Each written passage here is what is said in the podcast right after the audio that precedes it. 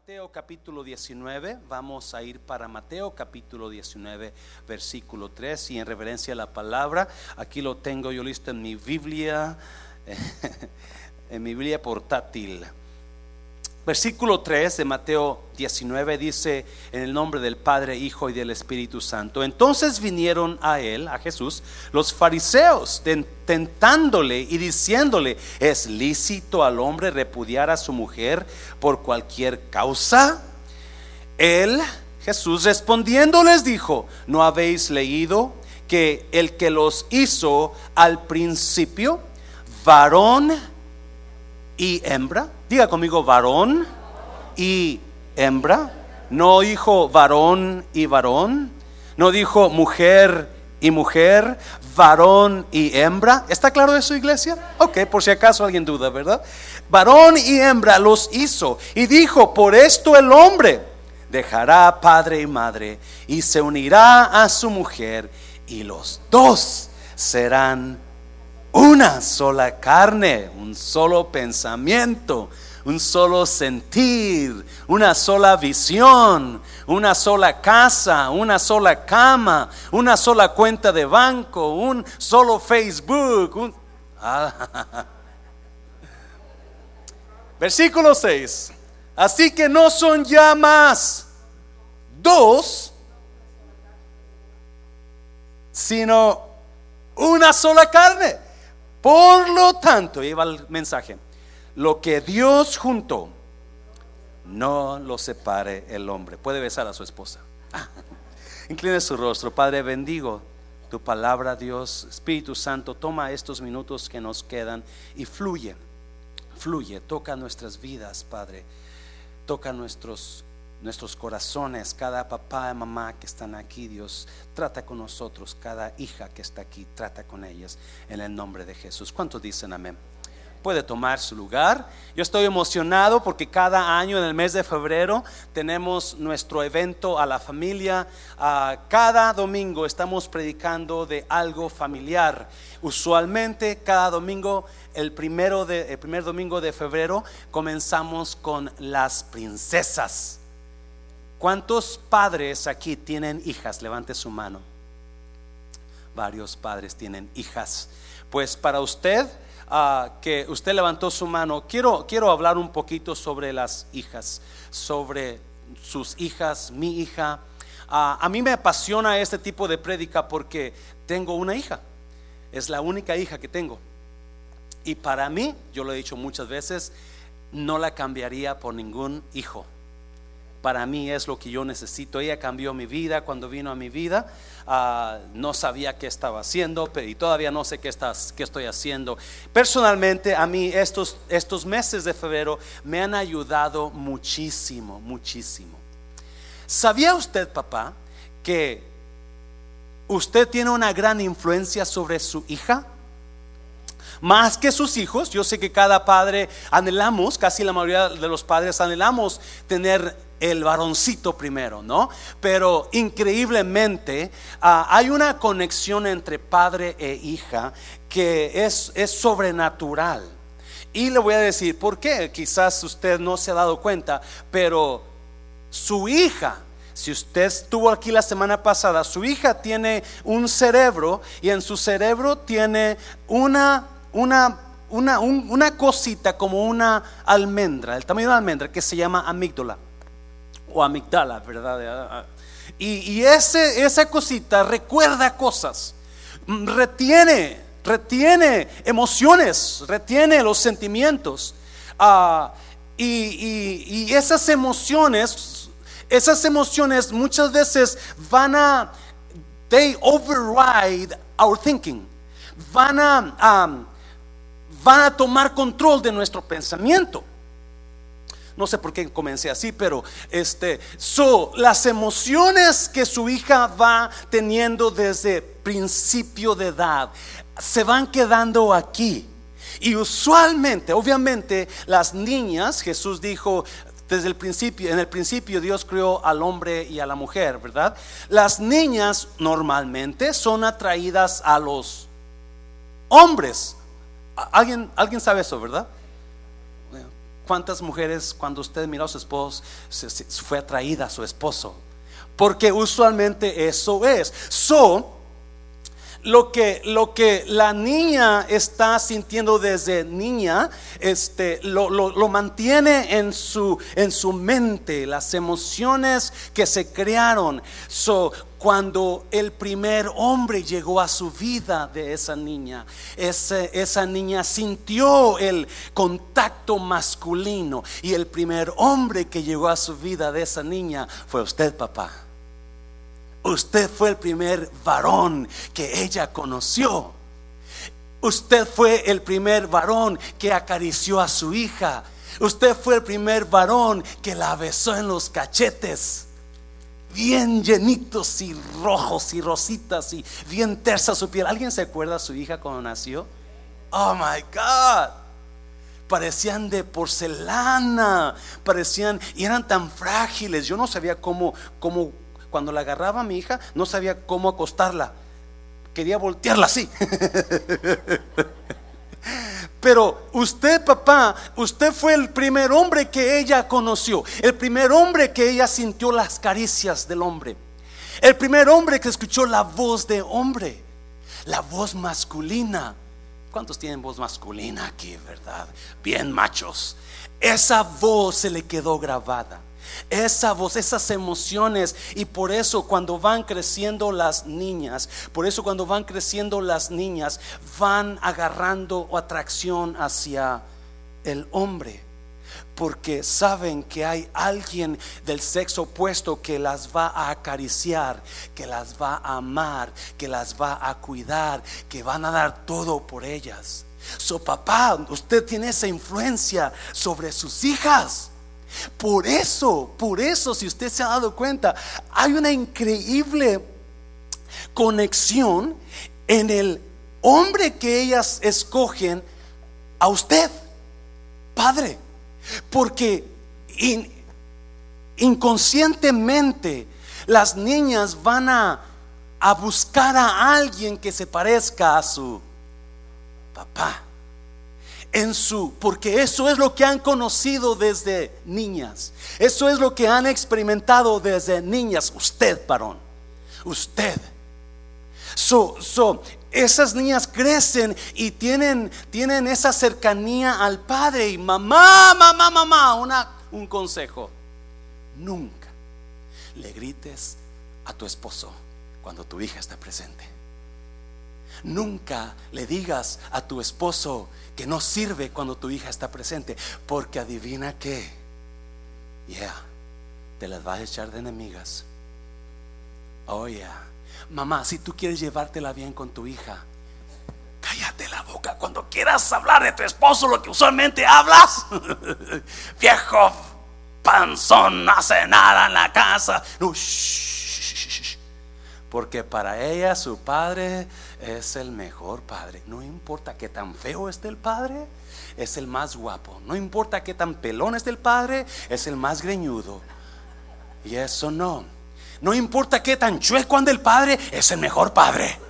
Cause it's my dad. It's my dad. Y yo me encanta esa conexión. Y yo la he vivido, ya, ya no la vivo porque ya me la quitaron. Pero el que me la quitó no sabe que yo fui el primero que la abracé. Yo fui el primero que la acaricié. Yo fui el primero que la cargué. Pero hay esa conexión ahí. So, papá, te voy a hablar a ti en esta mañana. ¿Me permites? ¿Cómo, cómo yo, cómo yo, ah, cómo yo me aseguro?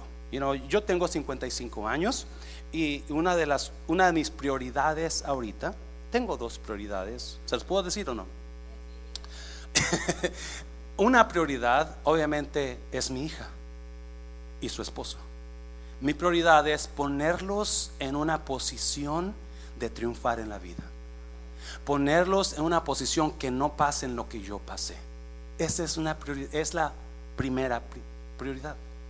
Y la segunda es la iglesia. Esas son mis dos prioridades mayores en la vida.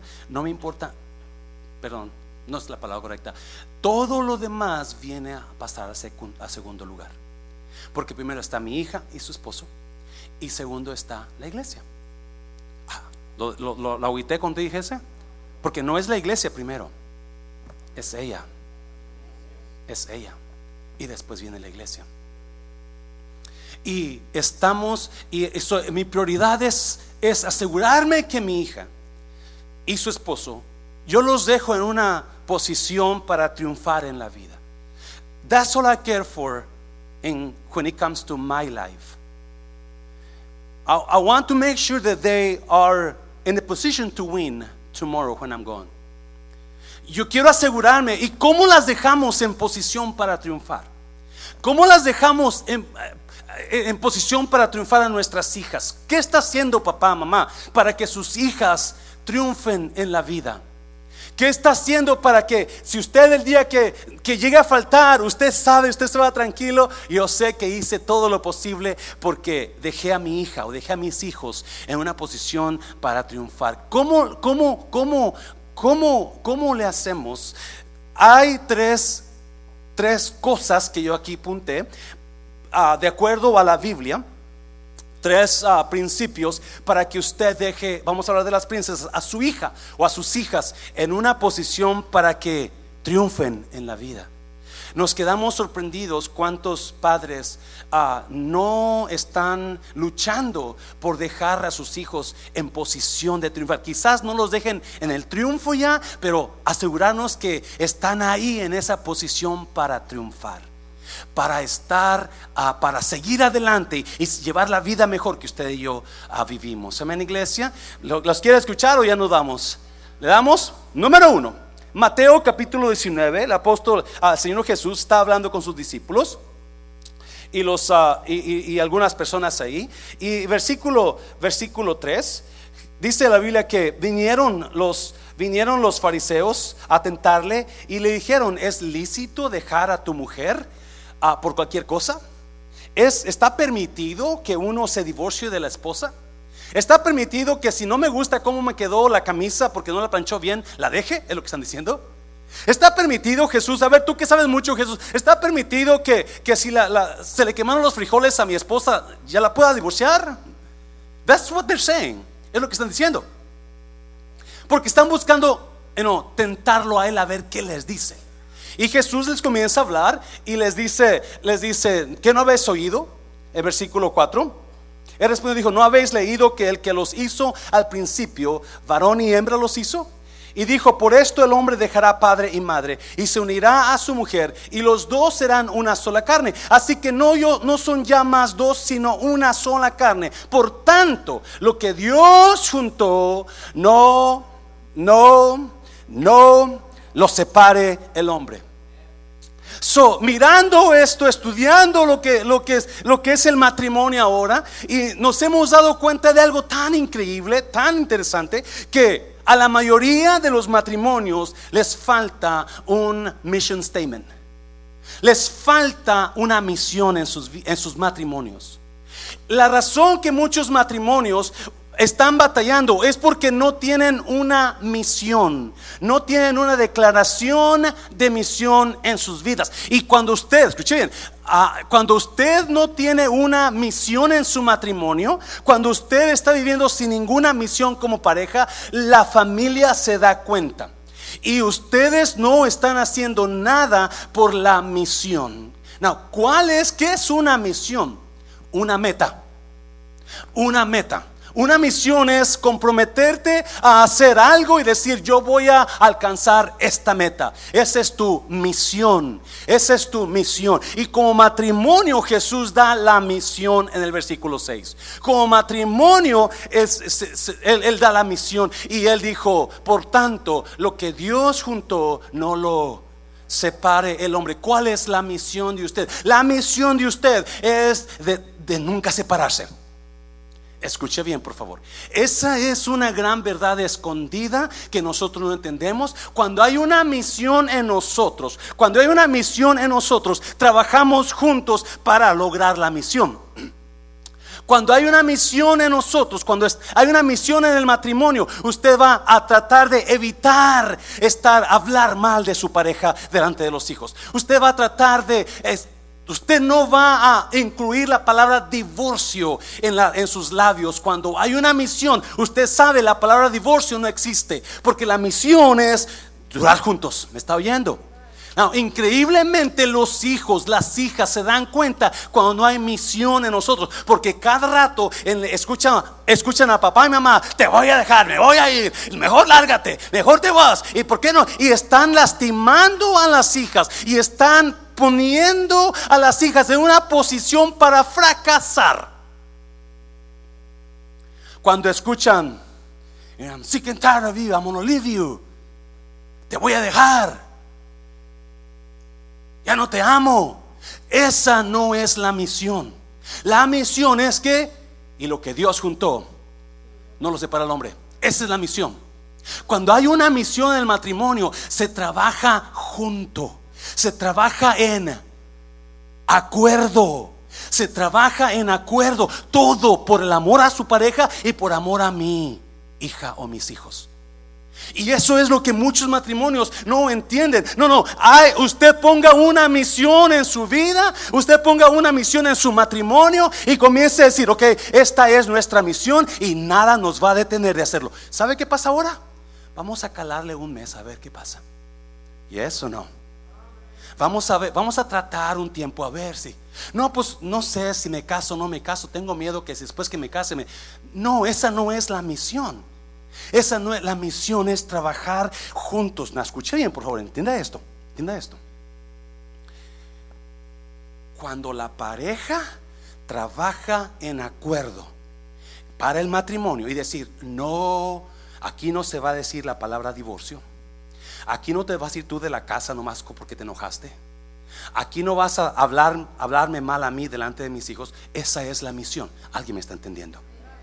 ¿Alguien está recibiendo algo y ya comenzó? Y eso es lo que está dañando a sus hijos. Está dañando a sus hijas, que ellos ven que no hay misión y están y quizás esas hijas en lugar de en lugar de pensar en casarse un día van a decir para, para que me caso. Mira mi, mi papá y mi mamá cómo estaban. Estamos poniendo a nuestras hijas en una posición de fracaso, una posición para pérdida para ellas, porque no tenemos misión. Porque cuando hay misión se trabaja en acuerdo. El problema, me encanta esto, el problema es que usted o muchos no pueden estar de acuerdo con nadie porque ni con usted mismo está de acuerdo.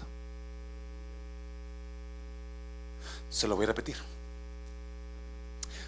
Para que usted pueda estar de acuerdo con alguien, primero tiene que estar de acuerdo con... a ver, pastor, ¿cómo está eso? Ya. Hay mucha gente que dice algo, pero hacen otra cosa.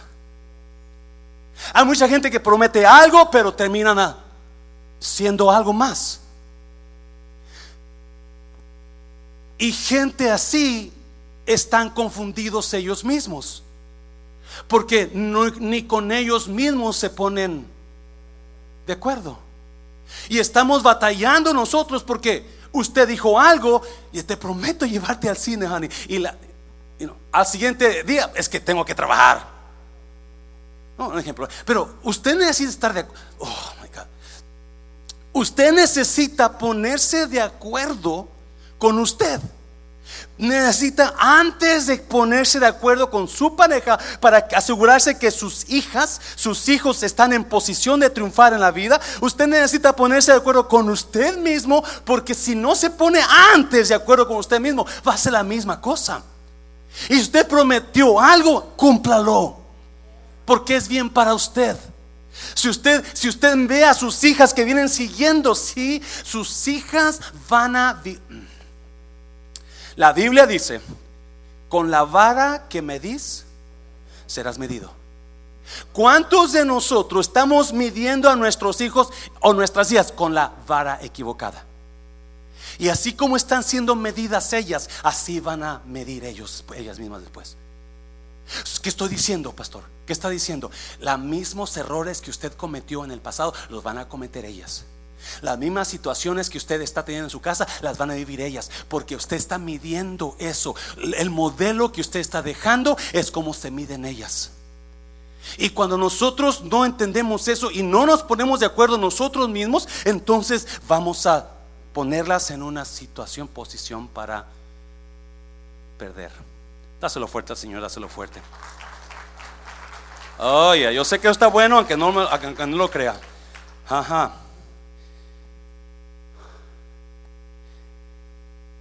Jesús dijo, lo que Dios juntó, no lo separa el hombre.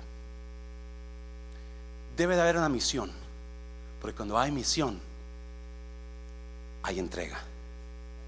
Cuando hay misión, hay entrega a la misión. El problema, una y otra vez miramos que la mayoría de los matrimonios están ahí por lo que me conviene, pero no por la misión. Y si mi esposa no me da honey honey en la noche, entonces yo la voy a dejar por otra. Pero se olvidó de la misión. Si mi marido no me da el cheque este viernes, yo lo voy a dejar. Porque estoy actuando de acuerdo a mi conveniencia, no a la misión.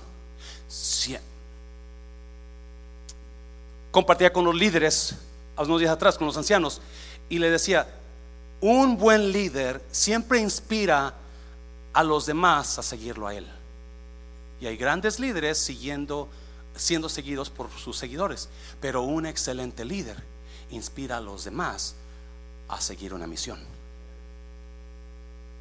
Si lo agarró. Y muchos de nosotros estamos siguiendo la conveniencia, pero no la misión. Y cuando no seguimos la misión, está, sus hijos, sus hijas están siendo afectadas porque estamos como perros y gatos.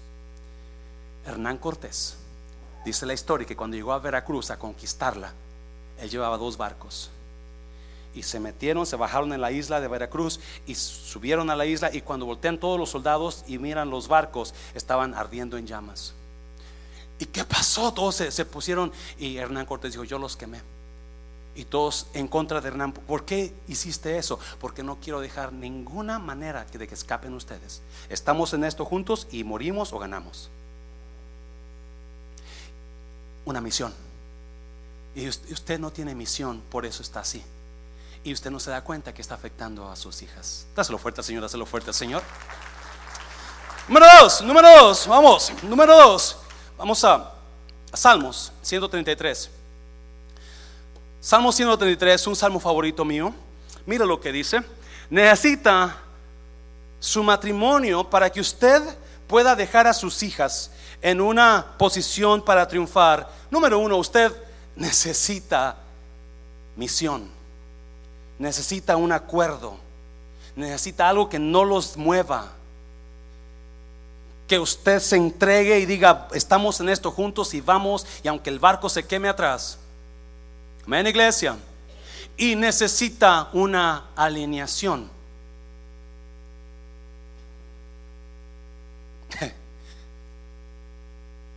Estaba escuchando un pastor, dice que, pastor Tony Evans, dice que él un tiempo estuvo batallando con su carro, dice que él iba manejando y se le iba para un lado.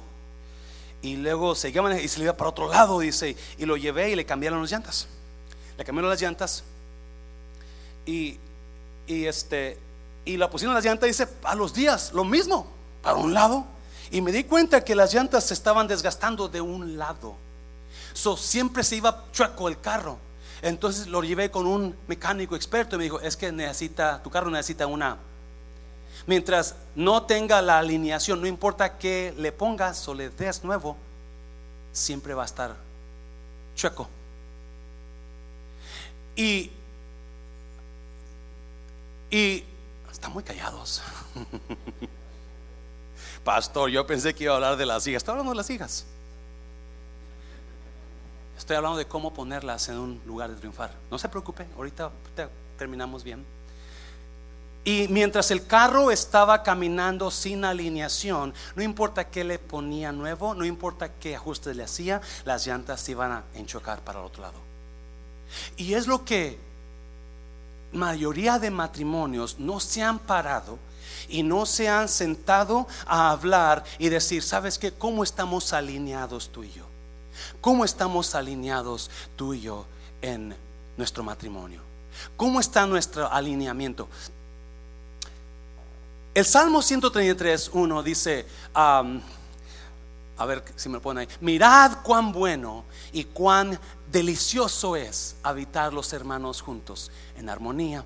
Versículo 2, es como el buen óleo sobre la cabeza, el cual desciende sobre la barba, la barba de Aarón y baja hasta el borde de sus. Otra vez, es como el buen óleo sobre donde la cabeza, luego se baja a la barba y luego se baja a las vestiduras. Versículo 3. Como el rocío de Hermón, otra vez igual, que desciende de la tapa de los montes de Sión y ahí envía Jehová, ¿qué? Bendición y vida eterna. Dios envía bendición en ese orden. Dios envía bendición en ese orden. Escúcheme bien, por favor. Una alineación es un tune-up o es un arreglo o es un es algo que estaba chueco y lo acomoda, es algo que quizás ya no servía y se lo va a acomodar. Una alineación es una actualización. Una actualización de, de, lo que está actualizando o alineando. Quizás es su casa. Su casa necesita pintura, usted va a hacerle una actualización. Su casa necesita piso, usted necesita una actualización. Su carro necesita uh, llantas, usted lo va a actualizar, le va a comprar ya una Y si ustedes no se dan cuenta, los computadoras, algunos teléfonos nuevos, sus computadoras o teléfonos nuevos, uh, usted los está usando y de repente ve un mensaje dice update available hay nuevas actualizaciones. ¿Quieres comenzar a actualizar tu computadora? Porque si no actualizas tu computadora, te vas a quedar con información vieja y la información antigua ya no sirve. Porque la que viene, la que tienes nueva, es la que te va a hacer va a, a hacer que tu computadora o tu teléfono siga trabajando correctamente. Siga trabajando correctamente. Y, el Salmo 133 habla de la manera en que usted debe alinear su matrimonio. Alinear su matrimonio. Estoy hablando palabra de Dios en esta mañana. Y dice, es como el buen óleo, el buen aceite sobre la cabeza de quién? Del sacerdote. Y ese aceite cae en la cabeza y luego desciende hasta la barba. Y luego sigue de la barba hasta las vestiduras. La cabeza del hogar es el sacerdote del hogar. Y la cabeza es el varón. Y la cabeza debe estar siendo actualizado constantemente para que pueda seguir trabajando en su matrimonio. Escúcheme bien, por favor. A ver si me entiende. De acuerdo a los expertos, hay ocho cambios, hay ocho etapas en el ser humano desde que nace. Pero hay cinco importantes donde usted, papá y mamá, van a ser quizás testigos de esos cambios. ¿Alguien está aquí? So, si usted no sabía, cuando su hija nació, ella nació dependiendo totalmente de usted dependiendo totalmente de las decisiones de usted, de lo que le daba de comer, de cómo la cambiaba, de cómo la bañaba, de todo su hija nació. La primera etapa. La segunda etapa es ya cuando comienzan a ir a la escuela, donde, donde, donde son, ah, aquí las apunté, es la etapa de la, de la crianza donde nacen primero. Y usted usted las cuida y están totalmente dependiendo de usted. Y usted sabe esa etapa, ellas dependen de usted totalmente.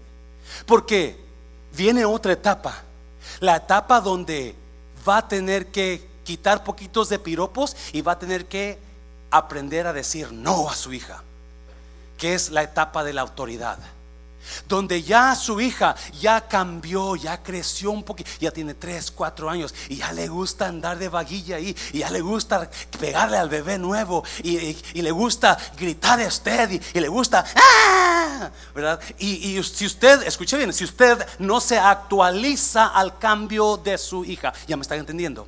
Si usted no se actualiza a los cambios, usted entonces ya va a tener información antigua que ya no sirve para ahora. Mm. Y hay muchos papás, hay muchas madres que están educando a sus hijos con la actualización de la Dell Computer del 1990. Y esa ya no existe refacción para nada, ya nadie las puede arreglar porque no sirve. ¿Alguien me entendió? Usted necesita actualizarse a lo que es su hija o su hijo ahora. Porque después de la etapa de la autoridad, donde usted ya le dice, no, eso no, no, eso no se hace. Luego viene la etapa de la educación, donde ya se van a la escuela. Y ya, la etapa de la educación, usted ya los comienza a perder. Porque en la escuela van a encontrar nuevos amigos, nuevas niñas, nuevos niños. En la escuela es donde le van a decir los amiguitos, tú eres un wetback. yo no, yo nací aquí, pero tu papá es un wetback. Tu mamá es un mojadito, una mojadita. Por eso algunos de ustedes, cuando ustedes van a la escuela a levantar a su hijo, su hijo o su hija le dice, no vengas por mí a la escuela, gracias. Ya no vengas, yo me voy solito. Mi hijo, pero, oh, no, no, no, no. Y ya no me vengas a dejar. Porque se avergüenzan de que, porque ya usted ya los comenzó a, y usted no se da cuenta que su hijo ya está pensando él mismo. Su hija ya los comenzó a perder usted. Desde la etapa de la enseñanza, de la educación, ya los comenzó a perder. Y ahora ya tienen amiguitos nuevos, amiguitas nuevas. Cuando Clara tenía seis años, encontré un libro, sus notas decía, y en el libro yo estaba buscando mi notas y encontré un libro que decía, I like Francisco. Seis años. What? Y me dio curiosidad, dije, volteé a la otra y decía, Francisco is cute. Y yo empecé a poner celoso. Dije, ah, ¿quién este muy grosso Francisco? ¿No? Porque la comencé a perder. Comenzó ella a tener más amiguitos. Y tenemos que entender eso, papá, mamá, que esos son los, las etapas diferentes. Por eso necesita actualizarse. Gracias, hermano. Más una persona puso atención. Por eso necesita actualizarse para que usted pueda meterle la información nueva a su computadora y comience a, comience a, a acomodar la línea, alinearse. Después sigue la etapa famosa de la adolescencia. Y la adolescencia está muy pegada con la etapa de la, o sea, es la misma de la que. ¿Qué pasó con su hijo cuando cumplió 11, 12 años? ¿Qué comenzó a hacer su hijo, su hija? Revelarse, ¿sí o no? La rebeldía. Cuando ya su hijo, ¿cuántos de ustedes se acuerdan cuando su hija, usted la iba a llevar a la escuela y ella siempre llevaba sus trenzas bien largotas, acá está, y de repente sale con el pelo corto y con un peinado medio todo así? Y digo, ¿qué te pasó? Porque ya cambió otra etapa nueva. Y usted quiere volver a quitarlas y poner las trenzas otra vez. No, es que tú te vas a quedar así, es que mi rancho. Pero ya su hija ya no es la misma.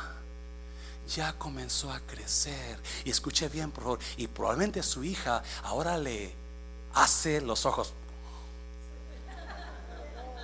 Yes. Probablemente ahora le. Ah, ¿Por qué? Porque ya no es, escuche bien, en esa edad, la etapa de la...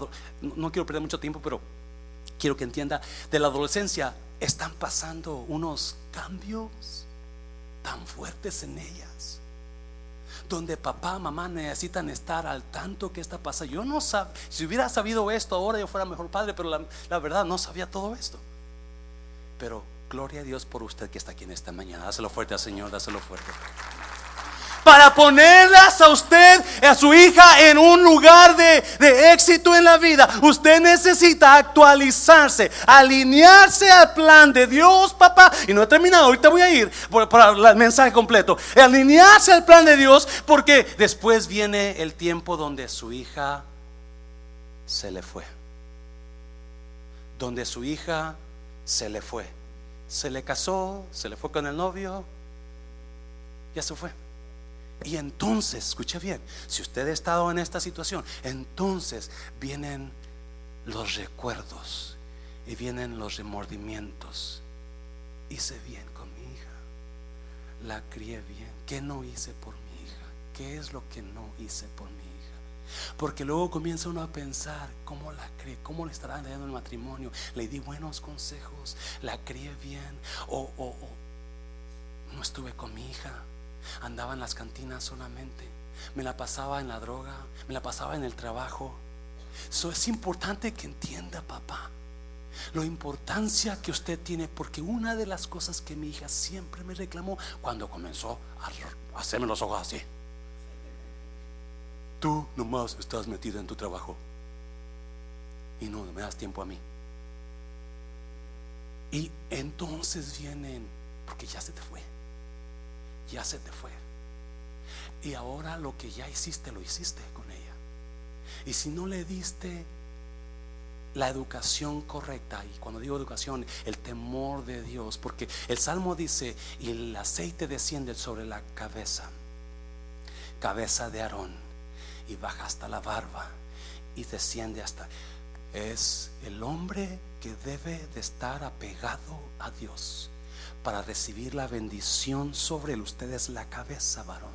y la bendición Dios la va a mandar. Escuche bien, la bendición Dios la va a mandar cuando, con, sobre usted. Pero ¿qué hace usted con esa bendición? Es lo importante. ¿Qué hace con ese? Es lo importante. No se, no, no, se preocupe. Ahorita viene el mensaje. Ahorita viene el mensaje. Porque yo sé que, que algunos están me digo que yo quiero más acción, pastor. Eh, ahí viene, ahí viene. Porque es la cabeza, la barba es la esposa la vestidura son los hijos. Cabeza, barba la esposa.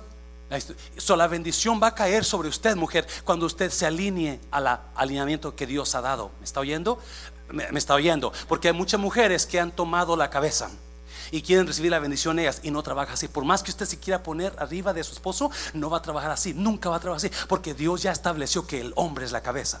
Alguien me está entendiendo. Y cuando usted se alinee, cuando usted se alinee al alineamiento que Dios ha dado, entonces ¿qué dice? Porque ahí Dios envía bendición. Ahí Dios envía. Usted quiere poner a sus hijas en un momento, en un lugar de, de éxito en su vida. Entonces, esposo, esposo, agarre su lugar en el alineación. Actualícese y póngase en lugar de cabeza. Mujer, deje que su esposo haga las decisiones que necesita hacer para que se ponga como cabeza. Porque entonces su matrimonio y sus hijos van a recibir bendición. Dáselo fuerte al Señor. Oh my God. Yes. Oh, oh, oh, oh, oh. El problema es que la mayoría de matrimonios, me quedo sorprendido. Nosotros tenemos grupos de parejas que están dando clases, que van a comenzar a dar clases de parejas este, este martes gratis, totalmente gratis. Y nomás como unas cuatro parejas se han instado. Increíble. Porque eso a me dice una cosa. Usted no tiene misión y usted no está alineado. ¡Auch, pastor! Tenía que hacer. No, porque no le importa su matrimonio cuando su matrimonio es lo más importante que le ha dado Dios aquí en la tierra. Y sus hijos. Dáselo fuerte al Señor, dáselo fuerte al Señor. No, escuche bien, escuche bien. ah, quería predicar, ¿verdad? escuche bien, por favor. Hay una historia de un gorrión. Este gorrión se dio cuenta que en una casa, una ancianita tenía una fuente con agua y todas las mañanas el gorrión, ah, iban los, ella la ancianita salía de su, de su casa y le llevaba al piste a los gorriones. So, cuando le llevaba al piste, todos los gorriones y comenzaban a comer al piste. Comenzaban a comer al piste. Y el gorrión se dio cuenta y dijo, oh, ahí hay comida. Y llegó también un día el gorrión y comenzó a comer al piste. Y al siguiente día llegó otra vez el gorrión en la mañana y ahí va la ancianita, le pone al piste y todos los gorriones van a comer la piste. Y va el gorrión. Pero un día se le ocurre al gorrión, dijo, hmm, ¿por qué tengo que compartirme al piste con estos gorriones? Yo estoy más grande que ellos, yo estoy más fuerte que ellos, yo los voy a correr y no voy a permitir que ningún gorrión venga y coma mi alpiste. So, la siguiente mañana, ahí está el gorrión en el árbol. Cuando ve que la ancianita baja con, los, con, el alpiste, viene el gorrión primero y se para ahí con el pecho así. Y los gorriones quieren venir enseguida. ¡Ah! ¡oh! y los corre. Y los corre. So, ahora todos los gorriones se fueron sin comer y toda la pista puede, ¡yay! Comienza a comer, comienza a comer. Y cuando quería venir un, un gorrión, entonces él lo corría. Al siguiente día viene y, y lo mismo, hace lo mismo. Y pero se dio cuenta una cosa el gorrión, que para poder hacer eso, él tenía que estar ahí 24 horas al día, 7 días a la semana. So, se convirtió en un prisionero de lo que él había creado. Y ahora está prisionero en su propia prisión. No puede ir de compras, no puede ir a comer una pizza, no puede ir a con sus amigos porque tiene que estar ahí para que no se coman su. Y hay mucha pareja que ha creado una prisión. Y está usted en una prisión en su matrimonio. Sabe que está mal. Sabe que sus hijos quizás necesiten algo más. Necesiten jóvenes, venirse con los jóvenes. Necesite usted involucrarse con las parejas. Pero están prisioneros en su misma prisión y no hacen nada. Porque usted creó esa prisión y no está haciendo nada por acomodarla. Y en esta mañana yo le digo, comience a salir de su prisión. Dáselo fuerte al Señor. dáselo. Comience a alianarse con Dios. Comience a poner el, el, el orden en su casa. Comience a tener misión en su matrimonio. Y comience a decir, no, no, esto se para, ya no más. Ya no te voy a decir, y no, panzón apestoso. Ya no te voy a decir, parece la bruja manduja. Ya no te voy a decir eso. Porque eso los hijos lo están guardando aquí. Con la vara que están siendo medidos, ellos van a medir después. El mismo, el mismo problema lo va a llevar ellos. Porque estamos nosotros llevando maldición a ellos. Dáselo fuerte, ya termino. Capítulo 14 de Mateo, capítulo 14 de Mateo, ya termino. Yo sé que no se ve mucho de hija, pero créame, esas son verdades de la palabra de Dios. Ya termino con esto. Ah, como capítulo 14 de Mateo, dice, despedida la multitud, subió al monte a orar aparte y cuando llegó la noche estaba allí solo. Y ya la barca estaba en medio del mar, azotada por las olas, porque el viento era contrario. ¿Dónde estaba la barca? En medio del mar, a medianoche, azotada por el viento. ¿Cómo está su barca en esta noche, en esta mañana? Está siendo azotada por los problemas, por las olas de los problemas, por las olas del, del, del, del, del ataque, por las olas del desánimo. ¿Cómo está en esta mañana usted? ¿Cómo está su vida? ¿Cómo está su matrimonio? ¿Cómo están sus hijos? ¿Cómo están? Mira, versículo 25. Mas a la cuarta vigilia, que eran como las 3 de la mañana, de la noche, Jesús vino a ellos andando sobre el mar. Mas a la cuarta vigilia de la noche, Jesús vino a ellos. ¿Cómo? Andando sobre qué? Sobre el mar 26. Y los discípulos viéndole andar sobre el mar se turbaron diciendo, un fantasma. Y dieron voces de miedo. 27. Pero enseguida Jesús les habló diciendo, tened ánimo, yo soy, no temas. 28. Entonces le respondió Pedro y dijo, Señor, si eres tú, manda que yo vaya a ti sobre las aguas. A 29. En- y él dijo, ven. Y descendiendo Pedro de la barca, andaba sobre las aguas. Y descendiendo Pedro de la barca, andaba sobre las aguas. Obviamente Jesús está caminando sobre las aguas. En medio de la tormenta. En medio del viento contrario, es lo que dice, sí o no. Usted llegó en esta mañana al lugar correcto. Porque en este lugar hay una persona que camina sobre las aguas que lo están hundiendo a usted. Hay una persona que puede caminar sobre las mismas aguas que le están hundiendo a usted. Sobre las que puede ca- calmar la misma tormenta en lo cual usted está por quedar muerto o terminado. Hay una persona que él no puede, no, no, no, no, no, no, no le afectan las, las tormentas ni los vientos. Esa persona se llama Jesucristo y Él puede caminar sobre las aguas que me están trayendo temor, sobre las aguas turbulentas donde parece que, que me voy a hundir, no voy a hundir, me voy a caer, no voy a caer, pero esa, es, esa es la situación de todo ser humano. La mayoría de personas cuando viene una situación contraria, cuando viene una tormenta, nosotros sentimos que nos caemos, que nos hundimos, cuando no nos damos cuenta que hay un Dios que Él va caminando sobre las aguas. Él va caminando y a usted le dice, también tú puedes caminar, también tú puedes caminar sobre las aguas, también tú puedes hacer lo que yo estoy haciendo, también tú puedes tener victoria en esa situación en que estás pasando, también tú puedes caminar sobre lo que tú piensas que no puedes caminar.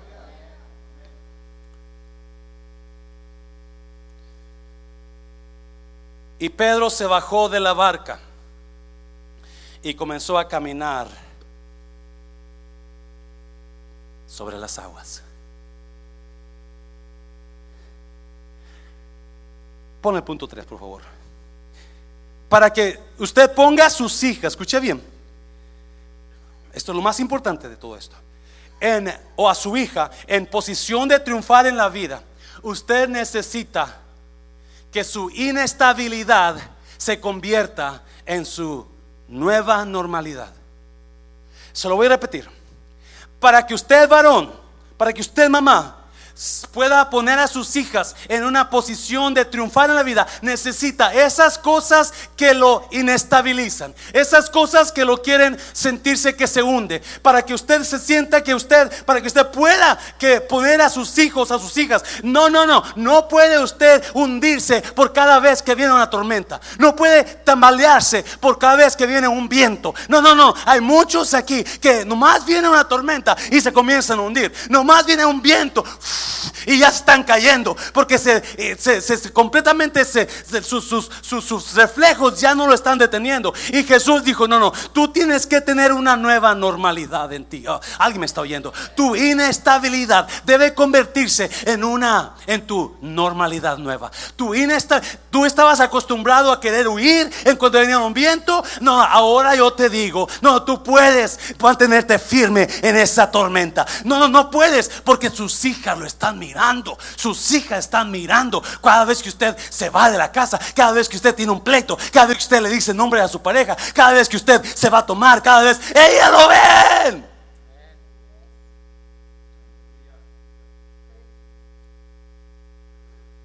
Su inestabilidad se necesita convertir en su nueva normalidad. Dígale a alguien, ya no se mueva, ya no se mueva, quédese firme, ya no se mueva. Puede caminar usted por las aguas, que puede Sí, y ese es el problema con tantos gente humana, tanta persona aquí en México, en China, donde quiera. Es lo mismo porque la, información llegó a la amígdala en nuestra mente y nuestra mente nos, nos agarró de, de, sorpresa y enseguida nuestra amígdala, que es la que, la, la que controla las emociones, porque el neocortex controla los pensamientos, es el que piensa, la amígdala es la que controla las emociones y cuando viene una tormenta, lo primero que hacemos es que una de tres cosas o huimos, o peleamos, o nos paralizamos. Gracias, hermana.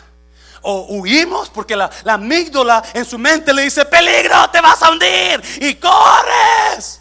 Y mucha gente en lugar de agarrar la información y que el neocortex la dijera, no dejamos que la amígdala la agarre y esas emociones se convierten en huida, o pleito, o completamente inmovilidad. Escuche bien. No para que usted pueda poner a sus hijas, porque ellas van a mirar cómo usted enfrentó esa situación, cómo usted enfrentó ese desacuerdo con su pareja. Ellos van a mirar qué usted hizo cuando usted y su pareja salieron de pleito. Ellos van a mirar, y si ellos miraron que usted en cualquier problemita que pasaba, ¡fum! huía. En cualquier cosa que, que pasaba, ya no te hablo, te friseas, te inmovilizas. O en cualquier cosita que pasaba, ah, aquí te voy a dar unos buenos. ¿Cuántos varones están lastimados en su, no se levante la mano, no levante la mano, ¿verdad? Porque eso es lo que están. Y escuche bien, ya termino con esto. Pásenlo músico, por favor. Hay una gran promesa en esta historia. Pedro le habló a Jesús y le dijo, Maestro, si eres tú, manda que yo vaya a ti sobre las aguas. No le dijo, Maestro, si eres tú, cuando pase la tormenta, manda que yo vaya sobre las aguas. ¿Verdad que no lo dijo así? No le dijo, maestro, si eres tú, cuando se calme el viento, está muy fuerte ahorita, me puede tumbar. Cuando se calme el viento, manda que yo vaya a ti sobre las aguas. Él dijo, si eres tú, manda que yo vaya ahora. En medio de la tormenta, en medio del viento fuerte, en medio del problema, en medio de la oscuridad, ahí va Pedro. Y para su sorpresa, comenzó a caminar sobre lo que creía imposible que podía hacer. Y comenzó a caminar, porque eso es lo que hacen personas que dejan a sus esposas, a sus esposos, a sus hijas, a sus hijos en posición para triunfar. No los dejan hundirse. No los dejan hundirse. No, y su hija, su hijo están mirando cómo usted está actuando y cómo está en esas tormentas. Y le digo en esta mañana, no tiene que esperar a que la tormenta se calme para que usted pueda crecer ahora.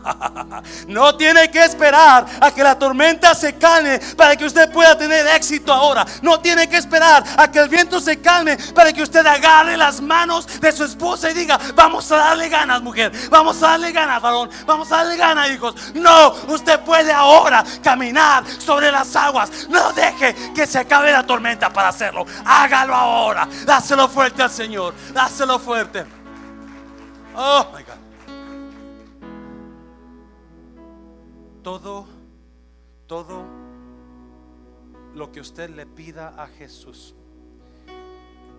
si es algo de fe, Dios se lo va a permitir. Porque Dios es un Dios que ama la fe y honra la fe. Y cuando usted. ¿Y qué es fe? declara algo que se ve imposible como si ya está hecho. Y ese matrimonio, si usted se lo pide a Dios en fe, yo, yo, Dios, yo voy a trabajar en una misión con mi pareja y voy a declarar que mi matrimonio se levanta a otros niveles este año.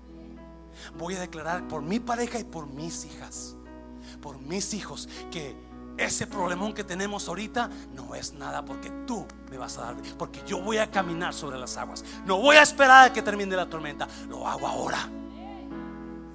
Póngase de pie, póngase de pie. ¿Cómo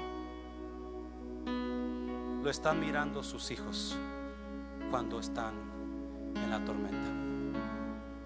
Yo le aseguro, si usted está caminando en medio de tormentas, y si su vida es marcada por tormentas y, sus hijos lo saben y lo ven, y usted sigue caminando, un día sus hijos van a ser triunfadores de tormentas. Porque miraron a su padre, miraron a su madre, que no se vencieron, que no esperaron a que se calmara la tormenta, sino que siguieron caminando. Ya, el viento está fuerte. No puedo ver nada porque está muy oscuro. Las olas me ladean y siento que, que pierde el equilibrio, pero mi inseguridad de ahora se va a convertir en mi nueva norma de ahora, en mi nueva normalidad. Ya no me va a afectar las tormentas como me afectaban antes. Ya no me va a afectar esos pleitos que tenía con mi pareja como me No, no, ahora yo puedo. I know I can. I can walk over the water